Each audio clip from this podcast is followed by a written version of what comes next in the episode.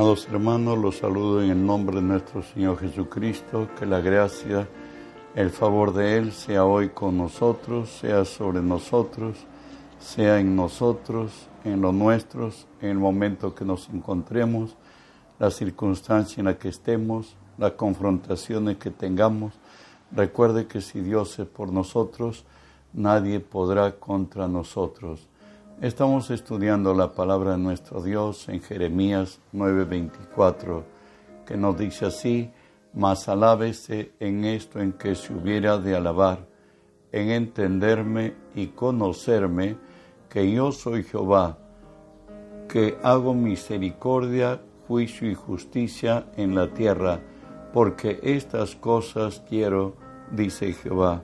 Oramos, Padre, bendigo tu nombre te doy gracias, Señor, por extender tu favor y tu misericordia sobre mi vida y gracias, Señor, por usarme para tu gloria. Hoy te cedo mis razones, mis pensamientos, mi voluntad, las palabras de mi boca, mis actitudes y acciones, Señor Dios, y a ti que vives en mí te pido que obres a través de mí, Señor, y por tu nombre Jesús tomo autoridad sobre todo aquello que no ha venido de ti, Señor, en este lugar, o a donde esta señal alcance. Por tu nombre los ordeno que se aparten de nosotros en el nombre de Jesús. Y en el nombre de Jesús, Dios Espíritu Santo, en esta hora pon tus palabras en mi boca, unge mis labios con tu poder, Señor Dios, y unge los oídos de mis hermanos para que tu palabra se quede en nosotros. Dios pedía que nosotros le entendamos y le conozcamos, ¿verdad? Hemos terminado la parte de entender, o sea, conocer la orientación de Dios para nuestro accionar en esta tierra. Hoy Dios nos quiere enseñar a conocerle a Él o sea, no solamente conocer su palabra, sino conocerlo a Él. En el libro de Proverbios 3, eh, del 5 al 8, nos dice así y que en adelante vamos a desarrollar el conocer a Dios. Nos dice así, fíate de Jehová de todo tu corazón y no te apoyes en tu propia prudencia Reconócelo en todos tus caminos y Él enderezará tus veredas. No seas sabio en tu propia opinión. Teme a Jehová y apártate del mal, porque será medicina a tu cuerpo y refrigerio para tus huesos. Hoy empezamos sin más, hemos titulado Tener confianza total en Dios. ¿Esto en qué consiste? Primero diríamos, es poner por obra lo que creo. Santiago 95 nos dice así, mas el que mira atentamente en la perfecta ley, la ley de la libertad, y persevera en ella, no siendo oidor olvidadizo, sino antes bien hacedor de la obra, éste será bienaventurado en lo que hace. El ejemplo lo tenemos en Abraham. En Santiago 2, 19 al 23 nos dice, ¿tú crees que Dios es uno? Bien haces. También los demonios creen y tiemblan. ¿Mas quieres saber, hombre vano, que la fe sin obras es muerta? ¿No fue justificado por las obras Abraham, nuestro padre, cuando ofreció a Isaac sobre el altar? ¿No ves que la fe actuó juntamente con las obras? Y que la fe se perfeccionó por las obras y se cumplió la escritura que dice, Abraham creyó a Dios y le fue contado por justicia y fue llamado amigo de Dios.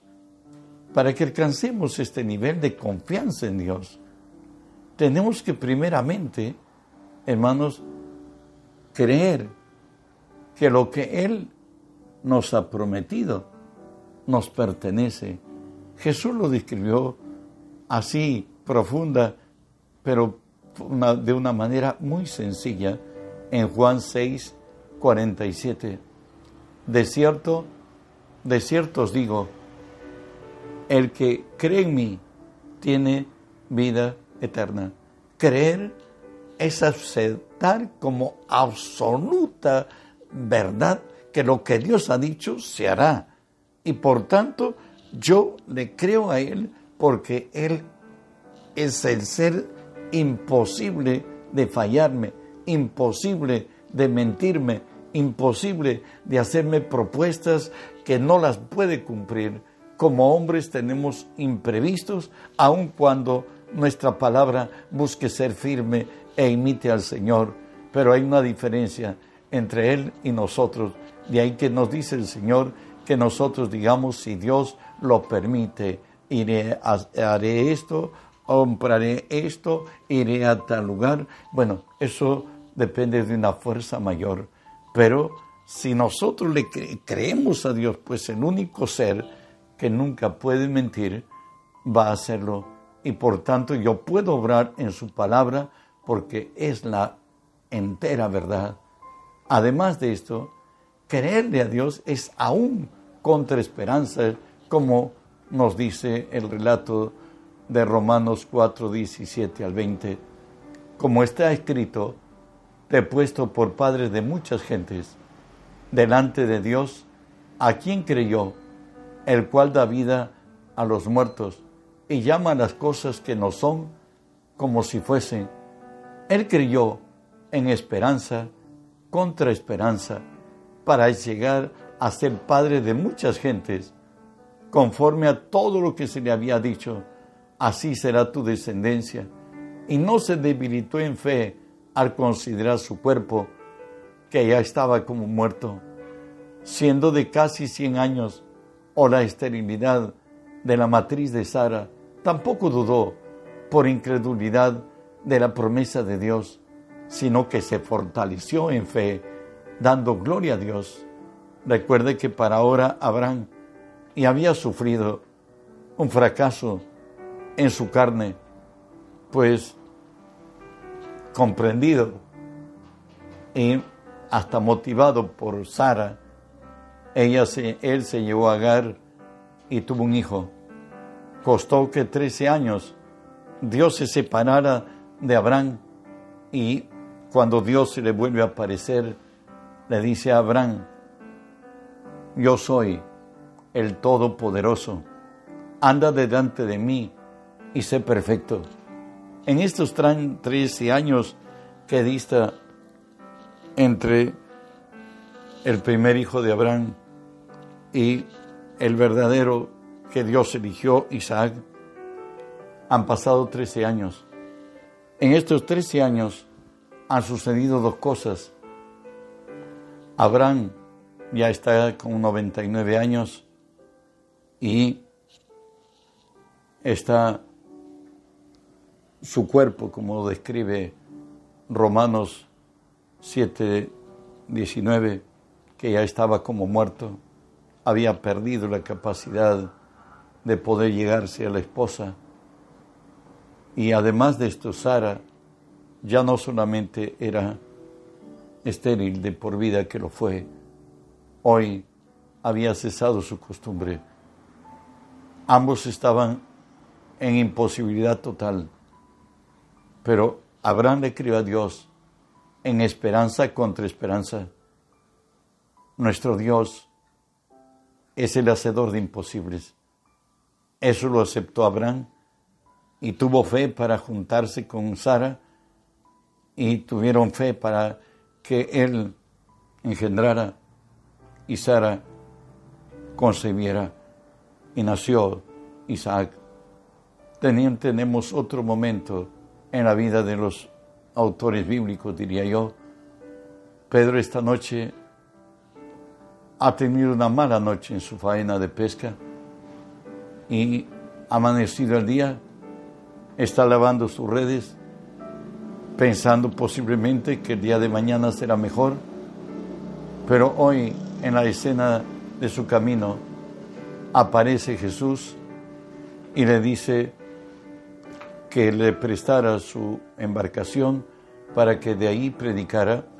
Y bueno, Jesús predicó y leo Lucas 5 del 4 al 8. Cuando terminó de hablar, habla por cierto de Jesús, dijo a Simón, boga mar adentro y echad vuestras redes para pescar. Respondiendo Simón le dijo, Maestro, toda la noche hemos estado trabajando y nada hemos pescado, mas en tu palabra echaré la red. Y habiéndolo hecho, encerraron gran cantidad de peces y su red se rompía. Entonces hicieron señas a los compañeros que estaban en la otra barca para que viniesen a ayudarlos. Y vinieron y llenaron ambas barcas de tal manera que se hundían. Viendo esto, Simón Pedro cayó de rodillas ante Jesús diciendo, Apártate de mí, Señor, porque soy hombre pecador. Recuerde que Pedro era pescador. La enseñanza y la formación de los hijos en Israel era de que el padre del hijo varón era enseñado por él de tal manera que se dice que a los 12 años en el tiempo bíblico donde estamos, Pedro se cría, todo hebreo varón tendría que saber el oficio de su padre. No empezaba a los 12 años a intentar de aprender, sino que a los 12 años ya era experto en lo que su padre le había enseñado. Por cierto, el mismo oficio de su padre. Hoy Pedro tiene una sorpresa. Está frente a un personaje que es predicador, por cierto, el más grande de todos, el autor de la vida, más tarde hablado por la misma boca de Pedro. Sin embargo, le está diciendo que lance su red. Y le dice, lanza tus redes. No le dice que lance una red. Pedro, al haber escuchado la palabra de Jesús tan profunda, entendió que está hablando de un personaje de palabra, de autoridad, y le dice, en tu palabra echaré la red. Y cuando echa atrapa una gran cantidad de peces que a la par tuvieron que llamar a otra y cuando fueron puestas en las ambas embarcaciones ya se hundían por la gran cantidad de peces que habían pescado. Recuerde que Dios es hacedor de imposibles y obrar en lo que Él dice es tener bendición de su gracia. También confiar en Dios es contar con Él en cada momento y circunstancia, por especial que éstas sean. Miren lo que nos dice 2 Timoteo Pablo en su, en su experiencia, perseguido, odiado, ninguneado diría también, segunda de Timoteo 1.12 dice así, por lo cual asimismo padezco esto, pero no me avergüenzo, porque yo sé en quién he creído y estoy seguro que es poderoso para guardar mi depósito para aquel día. Otro hombre lleno de conflictos, mucho más que Pablo, fue David, un hombre de guerra. En continua guerra y conflictos encontró su vida. Él dice en el Salmo 27, 13 y 14, hubiera yo desmayado si no creyera que veré la bondad de Jehová en la tierra de los vivientes. Y se dice a sí mismo, aguarda Jehová, esfuérzate, aliéntese tu corazón, si espera Jehová. Esa era la vida de aquellos que han desarrollado una estrecha amistad con Dios, que han dejado hasta su propia vida en las manos de Él y han creído que Él es poderoso para librarlos, para guardarlos, para protegerlos. De ahí que David decía, hubiera yo desmayado si no creyera que veré la bondad de Jehová. En otras Dios es el que pelea mis batallas. Dios es el que suple mis necesidades. Dios es que me libera de conflictos y de situaciones, por extremas que sean. ¿Sabe? Creer a Dios es creer sin condiciones. Haber forjado una relación de confianza con Dios, como nos dice Proverbios 4:18, mas la senda de los justos es como la luz de la aurora que ve en aumento hasta que el día es perfecto. Cuando hay esa relación de amistad, hemos llegado a través de la oración, a través de la revelación de su gracia y confirmar de Dios en las peticiones que le hemos hecho. Vemos su gloria, vemos su poder y su gracia. Bueno, los discípulos se fueron formando a los pies de Cristo. En Juan 2.11 nos habla que Jesús había sido invitado a una boda en Canaá de Galilea. Y bueno, y María, la madre de Jesús, le dice que no tienen vino. Jesús le repite y le dice, mujer, ¿qué me estás diciendo? Finalmente, ella dice, hagan lo que Él les dice.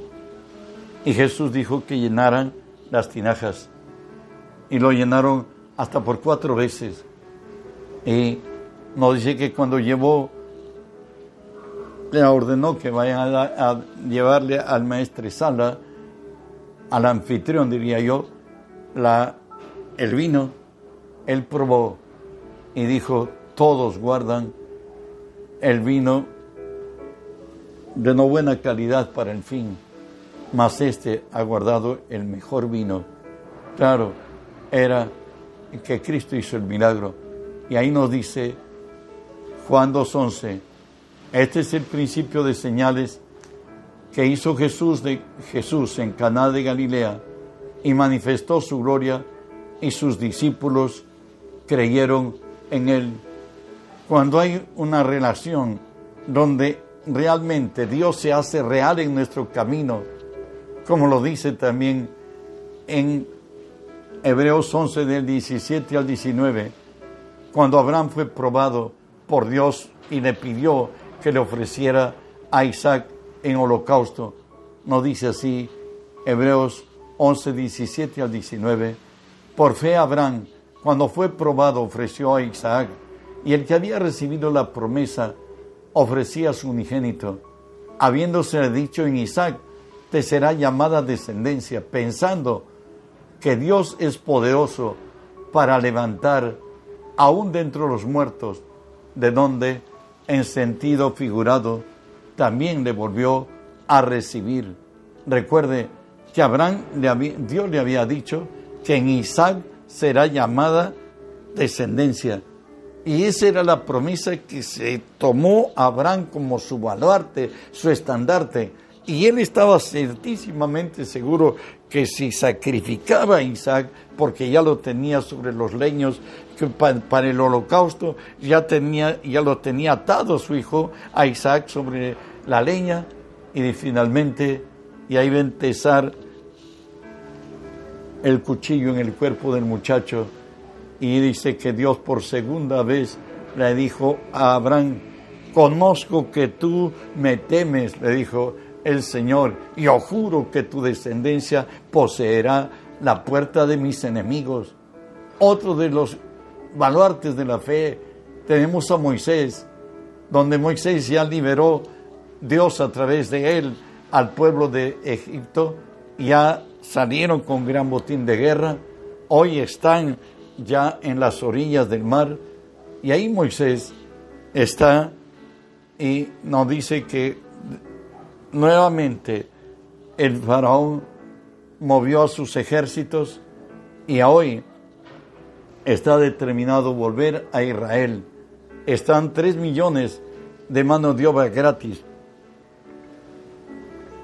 que tenía que recuperarlo y movió sus ejércitos y lo tenemos hoy aquí a Moisés, Éxodo 14, 15, 16. Dice entonces Jehová dijo a Moisés, ¿por qué clamas a mí? Di a los hijos de Israel que marchen, y tú, alza tu vara, extiende tu mano sobre el mar y divídelo, y entre los hijos de Israel por en medio del mar en seco. ¿Y sabes qué hizo Abraham, eh, Moisés? Lo sigo leyendo. Éxodo 14, 21 y 22. Y extendió Moisés su mano sobre el mar, sobre el mar, e hizo Jehová que el mar se retirase por recio viento oriental toda aquella noche, y volvió el mar en seco, y las aguas se quedaron divididas entre los hijos de Israel, entraron por medio del mar en seco, teniendo aguas como muro a su derecha y a su izquierda. Es moverse en la voluntad de Dios, en lo que Dios ha dicho, sin condiciones. Imagínense que dice, divide el mar, pero Señor, tú sabes que yo no puedo. Pero él estaba seguro que él era el instrumento de Dios y que ya Dios había probado su fe, lo había perfeccionado con aquellas diez plagas que él ejecutó en Egipto. Para él no había ninguna duda que eso tendría que ser así y fue así realmente. Confiar en Dios es, rendirnos totalmente como respuesta a lo que Él ha hecho en nosotros. Hoy tenemos a Daniel 1, 8 y 9, nos dice lo que Daniel propuso en su corazón. Y Daniel propuso en su corazón no contaminarse con la porción de la comida del rey, ni con el vino que él bebía. Pidió por tanto al jefe de los eunucos que, se, que no se le obligase a contaminarse. Y, y puso Dios a Daniel en gracia y en buena voluntad con el jefe de los eunucos. ¿Y qué sucedió? Continuamos con Daniel 1, 14 y 15. Consintió pues con ellos en esto y probó con ellos diez días. Y al cabo de diez días pareció el rostro de ellos mejor y más robusto que el de los otros muchachos que comían de la porción de la comida del rey.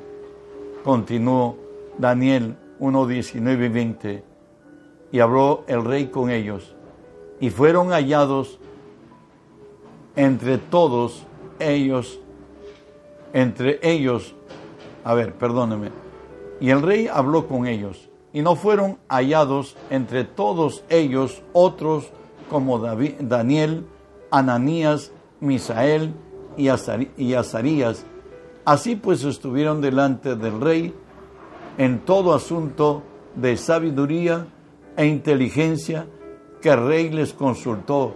Los salió diez veces mejor que todos los magos, astrólogos que habían en todo el reino. Ellos se sujetaron a Dios y Dios los exaltó a ellos. Tenemos que tener una rendición total. Usted sabe que el hebreo tenía eh, por mandato divino de los animales limpios y de los animales inmundos que habrían de comer. Y ellos se propusieron a no contaminarse con la comida del rey y que ayer a ellos les dieron comida vegetariana, pues eso fue y resultaron diez veces mejor que los demás. También es confiar en Dios, es esperar en Él. El resultado de la confiabilidad en la palabra empeñada de Dios, por cierto. Segunda Timoteo 1.12 nos dice, por la cual asimismo padezco esto, nos dice el apóstol Pablo, pero no me avergüenzo, porque yo sé en quién he creído. Estoy seguro que es poderoso para guardar todo lo que le he confiado para aquel día. Pablo sabía que Dios no le podía fallar. En Isaías 28, 16 nos orienta qué debemos hacer los que creemos en Dios. Nos dice así, por tanto, Jehová el Señor dice así, he aquí, que yo he puesto en Sión por fundamento, una piedra probada, angular, preciosa, de cimiento estable. El que creyere no se apresure. Dios va a llegar en su tiempo. Dios va a hacer lo que Él ha dicho. Él no está movido por los por lo urgente. Él siempre hace lo necesario y en su tiempo revela su gloria. Por eso nos dice en Santiago 1, 3 y 4, sabiendo que la prueba de vuestra fe produce paciencia, mas tenga la paciencia su obra completa para que seáis perfectos y cabales sin que os falte cosa alguna. Recuerda que la fe produce paciencia. Recuerda que mayor es el que da que el que recibe. Por tanto, el esperar es la prueba de la fe. Ahí se forja nuestro carácter. Ahí se forma, se forja nuestra fe, nuestra confianza total y absoluta en Dios. Mas el que no tiene fe va a apresurarse y va a terminar en nada. De ahí que nos dice Romanos 10:11, pues la escritura dice, todo aquel que en él creyere no será avergonzado. Y Eclesiastés 3:11 nos dice, todo lo hizo hermoso en su tiempo y a todo ha puesto eternidad en el corazón de ellos, sin que alcanzase al hombre entender la obra que él ha hecho. Dios lo hace todo en su tiempo. ¿Sabe qué? confiar en Él es abandonarse en Él. Haber cultivado una relación de amistad muy profunda, como nos decía David de su propia experiencia. Mi alma está pegada a ti, tu diestra me ha sostenido. Tenemos en la casa de, de, la familia de Lázaro, Lázaro y enfermo, mandan a consultar a Jesús que venga a decirle al que tú amas está muy enfermo.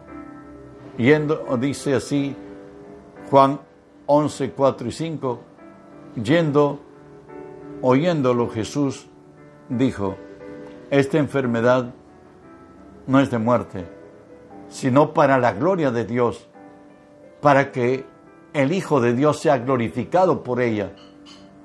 Y amaba Jesús a Marta, a su hermana y a Lázaro. Resultante de esto, han vuelto a la casa de Lázaro y le han dicho, lo que nos dijo esta enfermedad no es de muerte, sino para la gloria de Dios, para que el Hijo de Dios sea glorificado por ella. Y de ahí que Jesús ya venido a la casa de la familia de Lázaro, se encuentra con Marta. La primera que se encuentra fue con ella. Y Jesús, cuando ella le dice, tu hermano resucitará, creyó que iba a reaccionar y decir, sí, yo sé que tu padre te oye, le dice. Y Jesús le dice, tu hermano resucitará. Ella le dice en el día postrero. ¿Y qué dice Jesús a eso? Le dijo Jesús, yo soy la resurrección y la vida. El que cree en mí, aunque esté muerto, vivirá. Y hemos hablado de esto algunas veces. Cuando Jesús habla, yo soy la resurrección y la vida, habla de su persona. Pero la segunda parte, el que cree en mí, aunque esté muerto, vivirá, fue la parte de Lázaro. ¿Sabe qué? El que cree en Él, descanse en Él absolutamente, como lo decía David en el Salmo 41 al 3. Pacientemente esperé a Jehová, se inclinó a mí y oyó mi clamor y me hizo sacar del pozo de la desesperación, del lodo cenagoso. Puso mis pies sobre la peña y enderezó mis pasos. Puso luego en mi boca cántico nuevo, alabanza a nuestro Dios. Verán esto mucho y temerán y confiarán en Jehová. Y esta era la situación de, de Lázaro. Al final él dijo, bueno, me siento muy mal, seguramente dijo, pero aún si yo muero, cuando él vuelva, me va a despertar. Porque basado en qué? En que Jesús había dicho, esta enfermedad no es para muerte, sino para la gloria de Dios y para que el Hijo de Dios sea glorificado en ella. Hoy lo tenemos a Jesús frente al cadáver de Lázaro. Entonces quitaron la piedra de donde había sido puesto el muerto.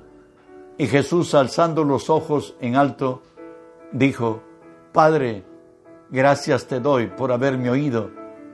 Yo sabía que siempre me oyes, pero lo dije por causa de la multitud que está alrededor, para que crean que tú me has enviado. Y habiendo dicho esto, clamó gran voz, Lázaro, ven fuera. Y el que había muerto salió, atado las manos y los pies con vendas y el rostro envuelto en un sudario. Jesús le dijo, desatarle y dejarlo ir. Eso es fe, eso es confiar en Dios, eso es dejarnos en Dios absolutamente, una confianza total en nuestro Dios. Espero que Dios te esté hablando y que desarrolles a través de la comunión con Él una fe profunda que produzca grandes señales y milagros para la gloria de Dios y traiga bendición de tu vida donde otros puedan identificar que tú eres de Dios y le perteneces a Él. Te hago recordar que el día de mañana tenemos oración de 5 a 6 y 30 en la mañana y 7 y 30 a 9 en la noche. Que la paz de Dios sea contigo. Te digo en el Señor, puedes reenviar estos mensajes que pueden ayudar a, a otros. Que la bendición del cielo siempre te alcance. Bendiciones.